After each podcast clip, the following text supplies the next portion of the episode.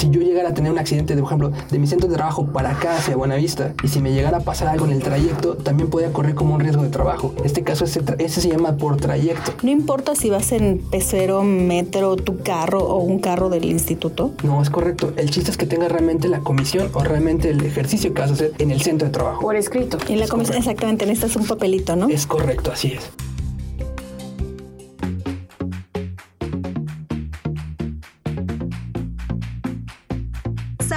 Turismo, Cultura. deporte. Educación. eso, y más, es lo que somos. ¿Y quiénes somos? Ya oíste. El programa del Instituto de Seguridad y Servicios Sociales de los Trabajadores del Estado.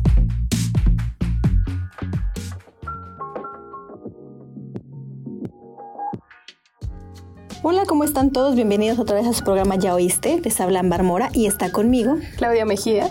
y también está con nosotros de nueva cuenta y gracias por acompañarnos el licenciado Ricardo Romero. Gracias por estar aquí, bienvenido. Hola otra vez, un gusto de volver a saludar. Este, Clau, el día de hoy vamos a hablar de algo que bien lo comentábamos, muchos no sabemos, no tenemos ni idea de, de cómo tramitar o que existe este seguro, ¿no? Es un seguro, se puede Es decir. correcto, es una de las prestaciones que tenemos nosotros como trabajadores. Bueno, y esto hablamos de riesgos de trabajo Exacto. o riesgo de trabajo. Tú cuéntanos porque la gente está muy perdida en esto. Hemos escuchado de tantos casos que, que dices, no puede ser posible que, que no sepamos. Y que no sabemos si es o no un riesgo de trabajo, cómo tramitarlo, y ni siquiera sabemos exactamente qué es un riesgo de trabajo. Les explico, ¿qué es un riesgo de trabajo? Un riesgo de trabajo es un accidente o alguna enfermedad que están expuestos los trabajadores. En este caso aquí en el instituto se divide en dos partes, lo que son riesgos de trabajo y enfermedad general, y pueden ser diferentes, lo que cual puede llevar, dependiendo de la causa, puede llegar a ser motivo de una pensión. Pues realmente este es un tema muy extenso, de hecho tiene un reglamento, re- tiene un reglamento aparte, también es como un reglamento de otorgamiento de riesgos de trabajo y lleva un procedimiento también dentro del instituto que es este la calificación sobre los mismos. Realmente en, la- en- en el departamento de pensiones tenemos gente capacitada que son médicos de medicina del trabajo con esa especialidad para que hagan la calificación sobre ese tipo de trámites de las personas que llegan este metiendo esa solicitud.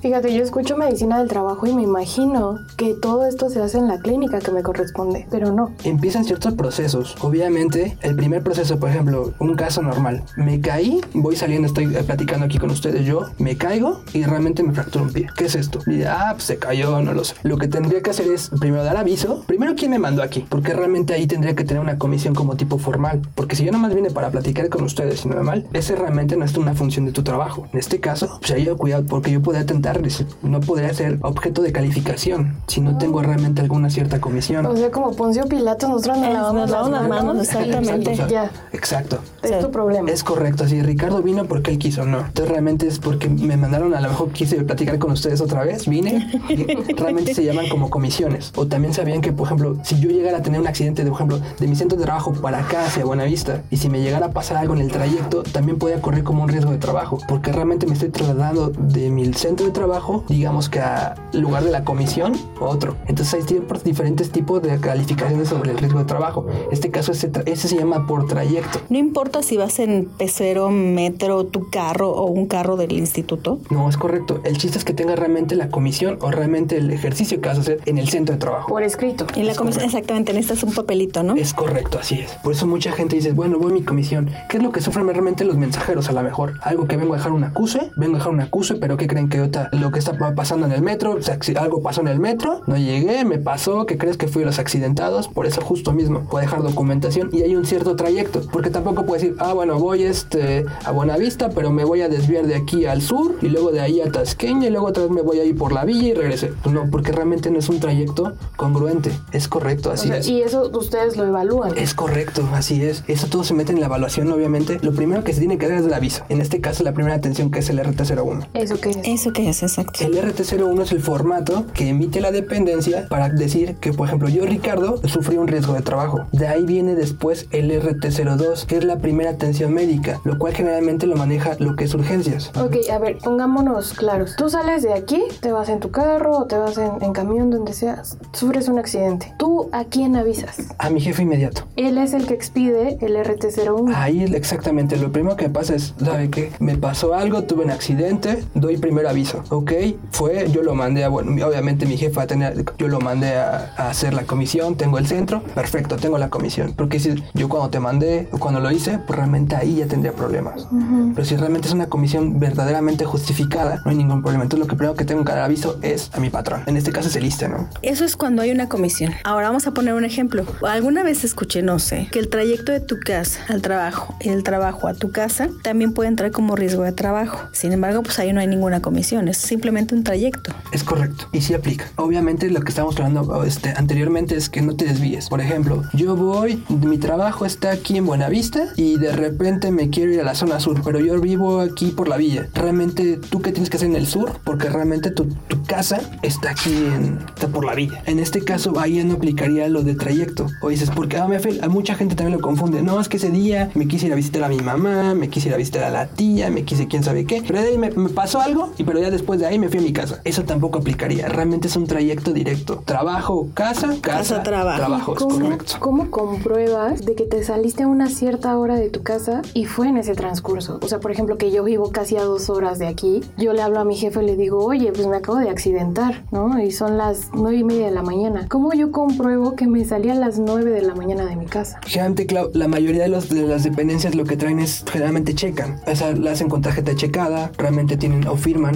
una lista de asistencia, por lo cual eso también es en su momento es un requisito que se pide para evaluar que realmente el trabajador fue a trabajar. O realmente eso. Y también pedimos una constancia de laboral, una constancia donde dices, ella tiene horario de 9 a 12 del día, de 9 a 5 de la tarde, por lo cual todos esos eh, análisis son, son, Son como cálculos de tiempo, es ¿no? correcto, son analizados, porque obviamente si vemos algún desfase, pues obviamente el proyecto de accidente de trabajo puede ser desechado. Pero sí está como, como muy con pincitas, porque si a mí se me hizo súper tarde y mi horario de entrada es a las 10, pero yo iba a llegar a las 11, ya ahí también es, es como riesgo, ¿no? De, Correcto. de aplicar para Sí. un Sí, riesgo de trabajo. ¿Por qué? Porque me estoy saliendo con a lo mejor con prisas, estoy siendo propenso a lo mejor de tratar de buscar, no obviamente no que lo busques, pero pues, que puede ser con un accidente. Si me salgo más, si no me salgo con tiempo, pues voy acelerado, no lo sé, puede ser. Pero justo eso se me llena en el formato RT01. Digamos que es de la dependencia. El RT01, para ser claros, es digamos que con la dependencia. El RT02 ya viene cuando yo ya voy directamente a la instancia médica. Ok, me caí, me pasó, bueno, voy directamente a mi clínica familiar o urgencias, el hospital que me queda más cerca, y sobre eso me van a emitir, ¿sabes qué? RT02. Que mucha gente a veces no lo pide. Dices, bueno, me caí, normal, no pasó nada. Porque no lo sabe, a ver, ¿no? Exacto. A, a mucha gente no lo sabe, o a veces porque también no pasa a mayores. Bueno, si no pasa a mayores, pues yo creo que no hay un problema, pero cuando tienes un problema más grave, pues saber que tienes que pedir el R- RT02. El RT02. Bueno, pero a veces no sabes, ¿no? Exactamente. Yo salí de aquí, me caí una vez, me tenía toda la pierna Sí, lo horrible. recuerdo. Yo no sabía.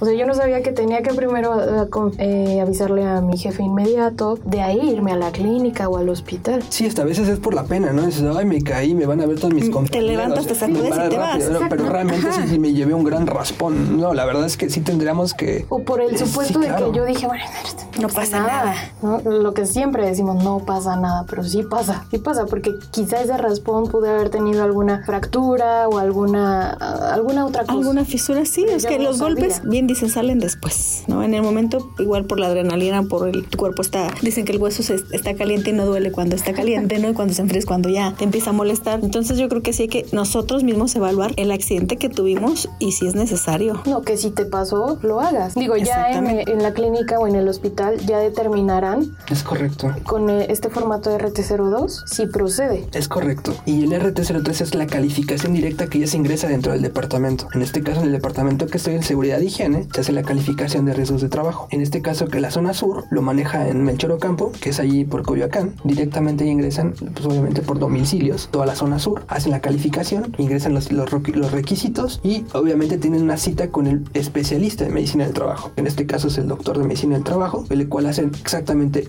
la recapitulación, hace su resumen clínico y ven si es, si es adecuado recibir ya lo que es en este caso a lo mejor un beneficio económico o simplemente también es la alta. Porque también puedo meter un riesgo de trabajo, me caí como tú dijiste, me caí, me pasó, me dieron dos días de incapacidad. En este caso las incapacidades también vienen porque es dinero. Al final cuentas también las incapacidades es o me quitan o también me dan. Como nosotros como trabajadores tenemos ciertos días también de incapacidad. Depende también de nuestros años de servicio. Pero pues bueno, es que le evalúa a cada quien.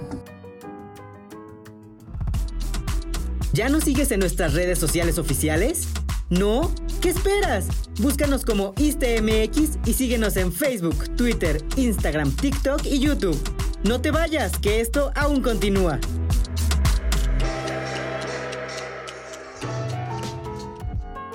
Ya sabemos que después de ir a la clínica, te evaluaron, te valoraron, viene el RT03. ¿Qué viene después? Por ejemplo, si yo quedé incapacitada para salir de mi casa o del hospital o de donde esté, ¿lo pueden hacer los familiares los trámites? Es correcto, qué buena pregunta. Porque mucha gente dice, no, o sea, es que obviamente estoy en la clínica y todo lo demás. ¿Lo puede hacer algún familiar tuyo? Directamente tú o también hasta la dependencia. Pueden dar aviso al instituto, que eso es muy importante. Dar aviso. ¿Aquí qué tiene que ver el área de recursos humanos? Generalmente es el que él hace el formato. Lo que estamos hablando en este país, piden, te van a pedir la constancia, tu constancia laboral, qué actividades tienes, tu horario. A lo mejor si en este momento checas alguna tarjeta o haces una este o, Lista o una lista de una asistencia y piden para obviamente generar realmente a ver dónde sufriste la caída, qué fue lo que pasó, qué actividad estabas haciendo. Todo eso se relaciona con tu puesto de trabajo. Realmente a ver por qué fue lo que pasó. Si realmente es si tu actividad es de riesgo, pues bueno, a lo mejor es más propenso. Pues si a lo mejor fuiste caminando y ese día no checaste que estaban trapeando por ahí, te tropezaste, no realmente no es una actividad. Todo eso se evalúa. El área de recursos humanos tiene la obligación de apoyarte con ese formato. Es correcto. Pero yo aquí voy a echar de cabeza a un Así área. es lo que te iba yo a decir, justamente por eso lo pregunté. A veces no lo hacen, ¿sabes? O sea, a veces es como que le dicen al trabajador, tú hazlo, yo te lo firmo, ¿no? Eso está mal. Es o ya depende de cada área. Ya depende de cada área. Se supone que todas las, todas las dependencias, no hablo solamente del instituto, todas las dependencias tienen un área. Hasta tienen hasta servicio médico que puede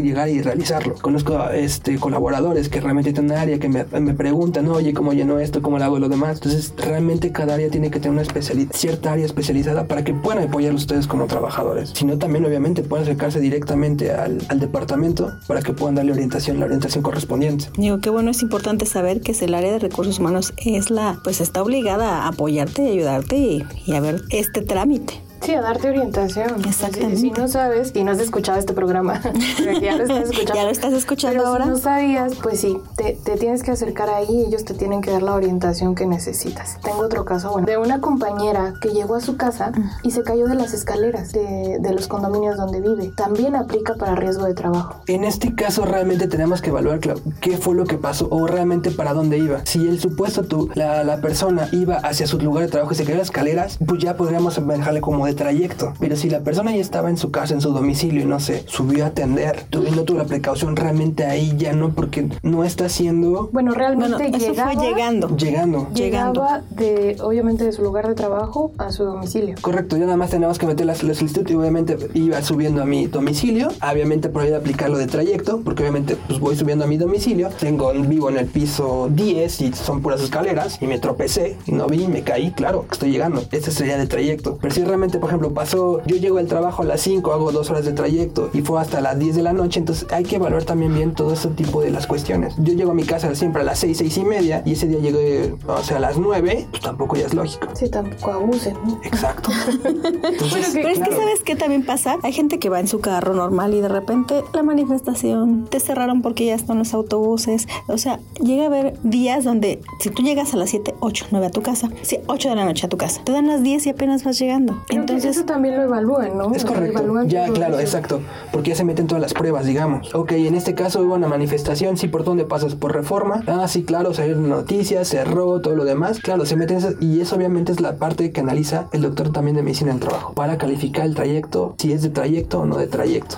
ok. Y luego puede ser que da un beneficio. Tengo otro ejemplo. Hay trabajadores que dicen, ay, tengo sed. Voy a salir aquí a, la- a los puestecitos a comprarme un refresco o a comprarme un agua. Pero saliendo, no me fijo, hay un hoyito, me torzo el pie, me caigo, me lo rompo. Ahí entra algo como riesgo de trabajo. Técnicamente realmente estamos abandonando nuestro puesto de trabajo. Ahí no aplicaría. Porque estamos abandonando, realmente no estamos, este... Y si tienes algún escrito que te respalda de que tu jefe de inmediato te dio autorización de salir, Ahí voy a hablar yo porque creo que como lo he entendido no es como una comisión. O sea, sí no te puedo dar no te puedo dar permiso como de salir así, vete a la tiendita por una- un refresco, Sí, ¿no? claro, porque no son actividades. Recordemos que es ah, accidentes de trabajo. Estoy aquí, eh, por ejemplo, estamos aquí en esta cabina, si de repente se nos cae la mampara, Ay, no, Está- no comadera.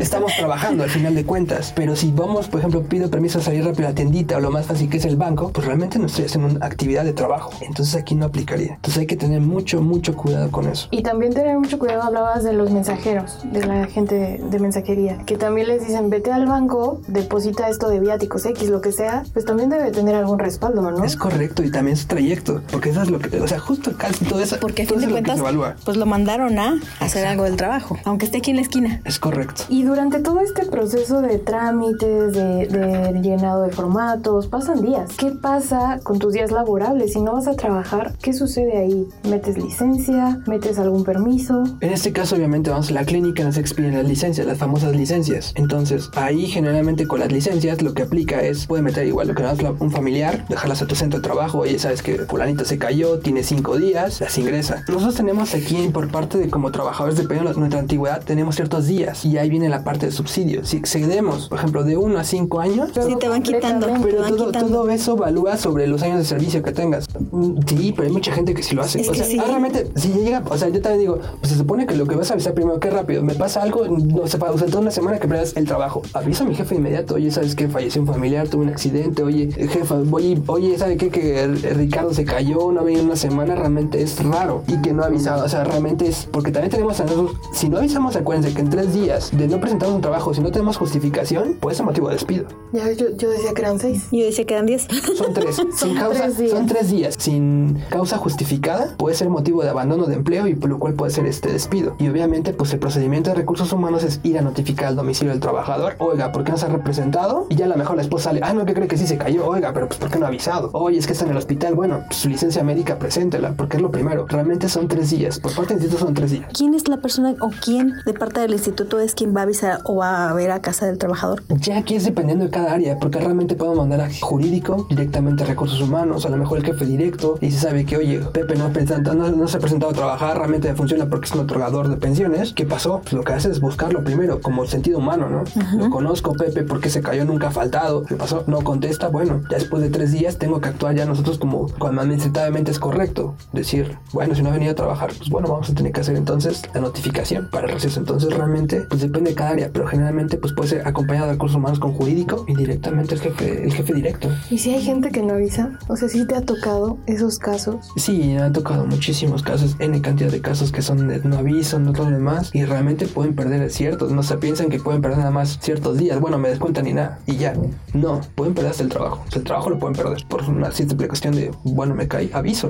O tuve un accidente, bueno, aviso. Obviamente depende también, la, obviamente, la magnitud del accidente. Porque Sí, también, claro. sí, claro, estoy este, en el hospital, no puedo avisar, pero bueno, el familiar por eso está ahí. Familiar para decir, ¿sabe qué? Juan, este es mi esposo, se cayó, el hijo, cualquier familiar directo, para que pueda dar notificación y bueno, sobre eso ya tenemos, bueno, Pepe se cayó y a lo mejor está en incapacidad y tres semanas, sin problema. Y eso es en cuestión de accidentes, pero de que la persona desaparezca y ni su familiar se sepa. Ese es de, digo, de los casos de que tuvo un accidente otro lado, no sé qué, y, y nadie, se- nadie se enteró, o en el trayecto, pero pues está como desconocido porque no traía la IFE porque lo asaltaron. Digo, aún así, obviamente yo creo, yo quiero creer que el, que el familiar avisa, ¿no? Es correcto, también hay procedimientos y también Pero- hay, hay tipos de pensiones también para eso. Hay pensiones por muerte del, del trabajador o pensiones por muerte del, del- del pensionista. Obviamente creo que son tres días, después de ahí sacan una acta de, Se levanta yo creo que en el Ministerio Público y de ahí a. Recursos Humanos. El ¿no? Ministerio Público, y sabe que ha desaparecido, no lo encontramos, y ya dependiendo, de- hace el juicio y ya hasta le ponen, por la fecha de aparición, le pueden usar como fecha de función. Es muy raro esos casos, no nos ha tocado realmente, creo que ha tocado uno en la delegación de los tres años que llevo ahí, pero realmente es... Pero es muy raro, es escaso. posible. Esos son escasos, pero sí es posible que pueda. Si yo estoy de vacaciones y me sucede algo. Vacaciones. O sea, vuelvo a aplicar con lo de no estamos haciendo labores de trabajo. A menos que en tus vacaciones tu jefe te diga,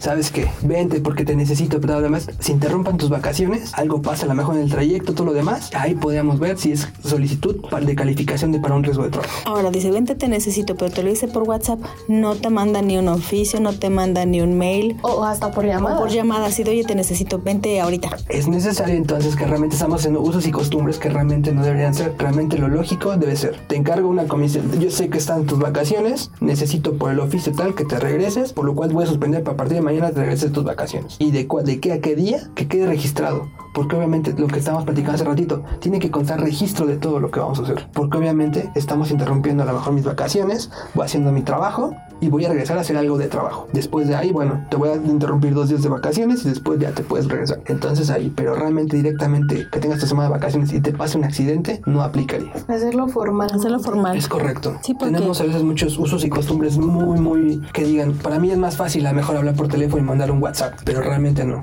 Realmente tenemos que hacerlo formalmente. Sí, para evitar eh, tener alguna, algún conflicto con tu jefe o de que digan, ay, que, pero qué payaso, Es ¿no? correcto. O sea, ¿por Sí. qué? Lo, ¿Por qué? Oye, ¿por qué por oficio?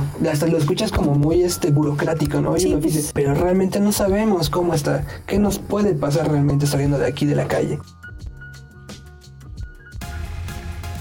Hey tú, no te muevas de ahí, porque seguimos aquí. Esto aún no termina. Y si te perdiste algún programa, puedes escucharlo en tu streaming favorito. Estamos como Iste Podcast. Y hasta el fin de semana, ¿no? Que, que te llaman y te dicen, oye, vente. Sí, y es que fíjate, alguna vez, ahorita recordando algo así parecido, supe, yo trabajé en un- una televisora mucho tiempo de deportes. Nos mandaban a grabar, pero jamás nos daban un, un documento donde decía, pues tú te vas a ir a grabar y te vas a llevar el Chevy y lo vas a manejar. Sí, claro. En el regreso de un, un compañero mío, no sé qué le pasó al carro, algo le falló, se fue a estampar contra el muro de contención, se volteó y él fallece. Y la empresa, pues bien fácil, se lavó las manos, justamente porque no tendría tenía... sido- esa puede ser, a ver, en este caso la paramos para acá, hubiera sido un accidente de trabajo y es una pensión que se va al 100%, porque es un riesgo, es una muerte del trabajador por un riesgo de trabajo, donde está acreditado que a lo mejor, ya les explicaré, pero realmente hay por tablas. Dependiendo también de la lesión, hay, un, hay una tabla donde dicen, bueno, la lesión es tanto porcentaje y también están las del 100%. Si realmente el trabajador no es apto, obviamente me, doy, se me dan de baja inmediatamente, automáticamente de mi dependencia si está aprobado ese dictamen de una incapacidad total y permanente, y lo cual se va al 100%. Pero eso, el caso que me si hubiera metido a lo mejor ha sido un 100%. Es un accidente de trabajo y fue fatal. No normalicemos lo informal. Exactamente, O sea, no lo vemos normal, porque lo vemos muy normal. Ay, pues mándame un WhatsApp, dile, avísale por WhatsApp, llámale, llámale y dile que venga. Y no es así. También hay que tener conciencia de que uno cuando sale por las papitas, por el refresco, al banco, Estamos sin a fumar, Es correcto. exactamente, ya es bajo nuestra responsabilidad. Es correcto, a veces dicen, no, pues me agarró afuera, me agarró. Pero realmente, o sea, está, así como puede ser normalizado, también está muy. El procedimiento también para calificación nosotros es- puede ser negado por cualquier cosita. Si realmente me salí a fumar, me fui a comer, comprar, pues, pero fue mi trabajo, pero pues eso no aplicaría. Realmente es por accidentes que dentro de nuestra área o centro de trabajo. Ahora sí, cuéntanos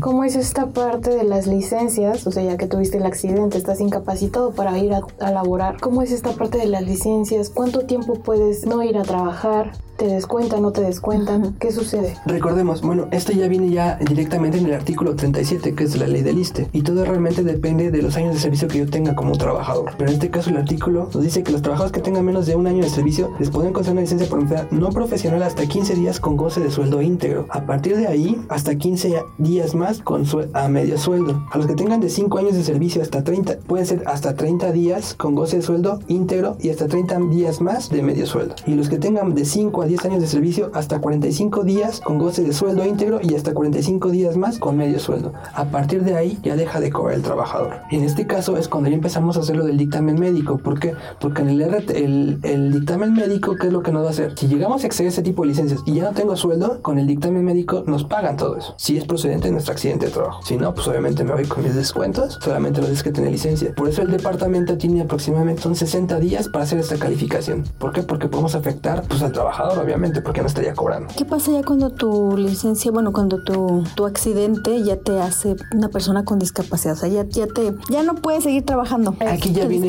ya entra la parte de las pensiones. Ya aquí viene esa parte donde, por ejemplo, esta vamos a platicar de una caída, fue rápida, estuve una semana, 15 días, total no pasé de mis días, no pasa nada. Estuve cobrando siempre, pero ¿qué pasa exactamente cuando pasa todo eso? Aquí ya viene la parte de las pensiones. Dependiendo de dónde sea la lesión, es el porcentaje y también puede grabar desde una incapacidad parcial hasta una incapacidad total. Justo lo que hablamos, una incapacidad total ya no puedo, ya mi lo que me pasó, mi accidente, lo que pasó, ya no puedo seguir trabajando o dando las labores. Entonces, ¿qué es lo que pasa? Que me entregan la pensión al 100%. Ahí es darme de baja directamente, que en una incapacidad total y permanente. Y ahí lo que es una parcial, que realmente pues puedo seguir haciendo mi actividad laboral sin ningún problema, pero bueno, tengo ya la, la lesión que tengo. Entonces realmente ahí evalúa el doctor de medicina del trabajo y si es el porcentaje, que puede ir obviamente desde un 3% hasta obviamente un 90%. ¿Qué entra como una discapacidad parcial? Digamos, me caí, me lastimé el hombro, me lastimé el brazo y yo soy secretario. Mi brazo, obviamente, le digo, es- hay un porcentaje, lo que es el brazo, y ahí puede ser que mi brazo sea el 20%, 25%, depende de la lesión. Sobre eso se, va- se calcula sobre mi sueldo, que en este momento, en el- la fecha del accidente que tuve, sobre el sueldo, y sobre eso me van a dar una capacidad parcial, ahorita con la nueva ley, hasta los 65 años. Eso es cuando es, son accidentes, estamos hablando de accidentes, pero cuando son enfermedades, Ahí ya entra otro rubro. En este caso hay enfermedades que no son generadas obviamente por el trabajo. En este caso se llaman pensiones por invalidez Es la famosa pensión por invalidez, que es una enfermedad ajena al trabajo. En este caso, por ejemplo, no sé, una enfermedad cáncer. Tengo cáncer, me dio, me hacen tengo cáncer, me, eh, me hacen los estudios, entrego, y ahí, dependiendo de los años de servicio, es conforme la, la- edad que me puedo quitar. Lo único que hace quita ese, dictamen médico es la edad, del, trabajador. Para que yo me pueda ir por una, pensión por ahí tiempo de servicios, que es conforme a los años que haya trabajado yo, ese dictamen es lo que él quita, la edad. Esa, esa pensión por ahí tiempo de servicios a partir del 2018 se estancó en 60 años de edad. Entonces, ¿qué es lo que pasa? Es muy similar a la pensión de invalidez. ¿Qué es la pensión de invalidez? Bueno, yo tengo laborados 15 años de servicio, pero yo sé que normal tendría que trabajar hasta los 60 años. Yo tengo 48 años de edad, tengo 15 de servicio, pero desgraciadamente tengo una enfermedad que me está incapacitando. Si está aprobado mi dictamen, ya no tengo que esperarme hasta los 60 años. El dictamen me quita esa edad. Aún así tengas un año laborando. Ahí eh, lo mínimo que piden para una enfermedad es de 3 años, que trabajes por lo menos 3 años. Estabas comentando de las quincenas, ¿no? De, la, de los pagos. Recordemos que Ah, me hay dos, hay dos cosas, sí, justo. Hay dos cosas que son diferentes. Aquí te dan riesgos de trabajo, se divide en dos partes, lo que es por el trabajo y la enfermedad general. Entonces aquí cambia muchísimo. Acuérdense que aquí la- las pensiones de riesgo se dividen en dos, invalidez y los demás, que es el accidente de trabajo. Entonces aquí es diferente, porque la enfermedad general, por ejemplo, tú puedes tener 15 días, pero si tienes 15 días, pero estabas enfer- y entraste enfermo, realmente por eso dicen que aquí tienes que tener mínimo 3 años de actividad, o sea, no puedes entrar. En un riesgo, por ejemplo, si tú estás, llegas, estamos caminando y, por ejemplo, sí, se nos cae la mampara. Y, tú acabas de entrar, llevas 15 días, ya estás cobrando todo lo demás, te cae la mampara, pero realmente con eso quedaste, este, no sé, o sea, no quedas parapléjico, ahí ya te pueden dar hasta una pensión del 100%. O dependiendo de la lesión que tengan o que evalúen, realmente ese es el porcentaje. Pero igual pasa con la enfermedad. O sea, tú, tú estás laborando sin saber que estás enfermo. Es correcto. Ya durante Realmente. tu, tu tiempo de, de trabajo, de labor, son 15 días, como dice Amber. Son 15 días, pero en esos 15 días me detectaron que tenía cáncer. Ahí aplica el, el seguro. Sí te la pueden dar, pero digamos que no te conviene. ¿Por qué? Porque realmente lo que te darían es Es muy poco. Exacto.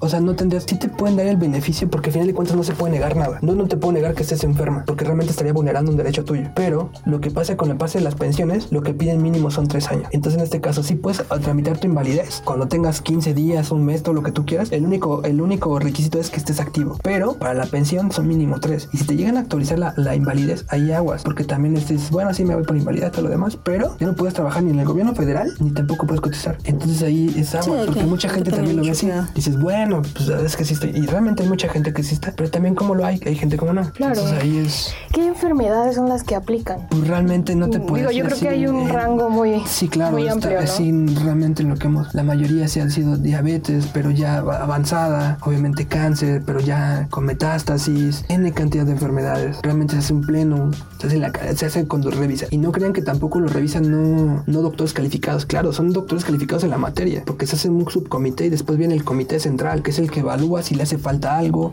no demás. O sea, sí es, cual, sí es un trámite muy extenso, pero también no crean, realmente sí está bien este, evaluado. O sea, no cualquiera tampoco puede ser este, ah, estoy enfermo, ah, voy a ver si me enfermo. No, o sea, No, pues no. Bueno, y aquí, obviamente, con base a la ley del ISTE. En el IMSS es otra cosa. parecido, Parecido, es pero parecido, es otra cosa. pero sí, claro. O sea, lo que quiero dejar en claro es que quien nos está escuchando, que, Ajá, que sí. tenga claro que esto es parte por el ISTE. Digo, Exactamente. si ya laboras en el IMSS, nos comentas que es algo parecido. Nada más tendrían que ellos que acercarse a su área de recursos humanos para preguntar. Ahora, ya pusimos varios ejemplos de lo que puede ser un riesgo de trabajo. ¿Tú nos puedes explicar, nos puedes decir otro que no hayamos tomado en cuenta? Pues hablamos ya realmente de lo que puede ser trayecto, realmente en el centro de trabajo y por comisión, que son los, los que más comunes, ¿no? Realmente y son esos tres. La otra parte ya es que es lo que estaban hablando de las enfermedades. Entonces ya es un proceso más extenso. ¿Por qué? Porque es muy diferente la calificación de un riesgo de trabajo a una, enfermedad general. En este caso, pues bueno, yo voy a mi, yo voy al médico, pues me dan licencias y es que tengo la enfermedad, tengo lo demás y se hace la calificación y la mandan a solicitar directamente también igual en el, en el departamento de pensiones, seguridad y higiene. Pero ahí ya directamente, ya quizá, ahí lo que le puede solicitar es directamente el trabajador, la dependencia, que digan, bueno, ya viajo, soy muy cansado, creo que si lo veo enfermo, puedo, quiero solicitar, pero realmente es el trabajador o algún familiar o el médico tratante también, porque eso ya es con las clínicas.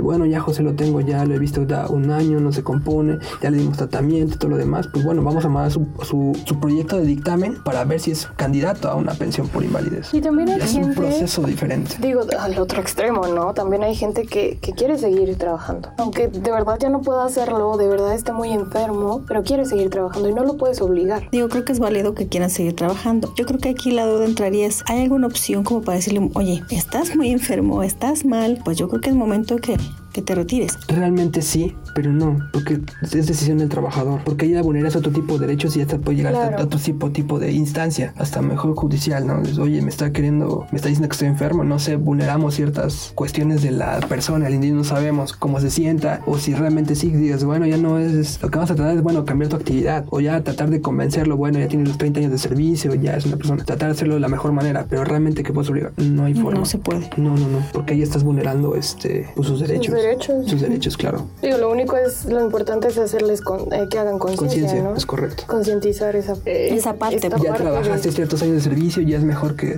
te retires, que tengas una, una vejez este, tranquila. tranquila y en casa. Correcto. y sana dentro de lo que cabe. Dentro de lo que Correcto. cabe. Pues qué interesante todo esto, de verdad que yo, o sea, yo sabía que había riesgos de trabajo, pero no Pero sabía no sabías cuáles. cómo aplicaba. Exactamente. O si era accidente o enfermedad, que ya vimos que es algo muy distinto, que los procesos son muy distintos. Yo creo y espero tener la parte 2. Con la gente de medicina de trabajo. Medicina del trabajo no- nos haga el favor de, De despejar nuestras abrirnos, dudas. ajá, de abrirnos más de este tema y nos digan, no, pues es que miren, es así y esto se califica de esta manera y bueno. Sí, despejar nuestras dudas porque sí, como lo dijimos con este al principio, somos totalmente neófitas en el asunto y quién mejor que un experto nos explique cómo hacer las cosas. Licenciado Ricardo Romero Vera, encargado del Departamento de Pensiones, Seguridad e Higiene, muchas gracias por estar de nuevo con nosotras. No, pues saben que es un gusto, realmente es un tema muy extenso y cuando gusten. Like para parte 2, ¿no? Muchas gracias No, por estar ustedes, aquí. muchas gracias por la invitación otra vez, agradeciéndolas y un gusto estar aquí con ustedes. Y gracias a ti por escucharnos y quedarte hasta el final, que de verdad es muy interesante. Nos vemos en un siguiente programa. Se despiden de ti, Claudia Mejía. Y Ámbar Mora. Hasta pronto.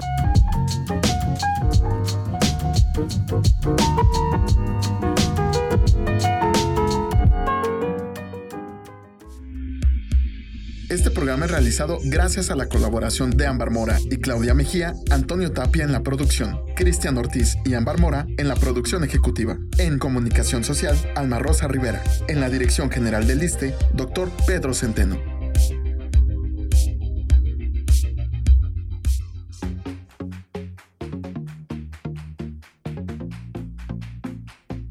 Salud, turismo, cultura. Deporte Educación. Eso y más es lo que somos. ¿Y quiénes somos?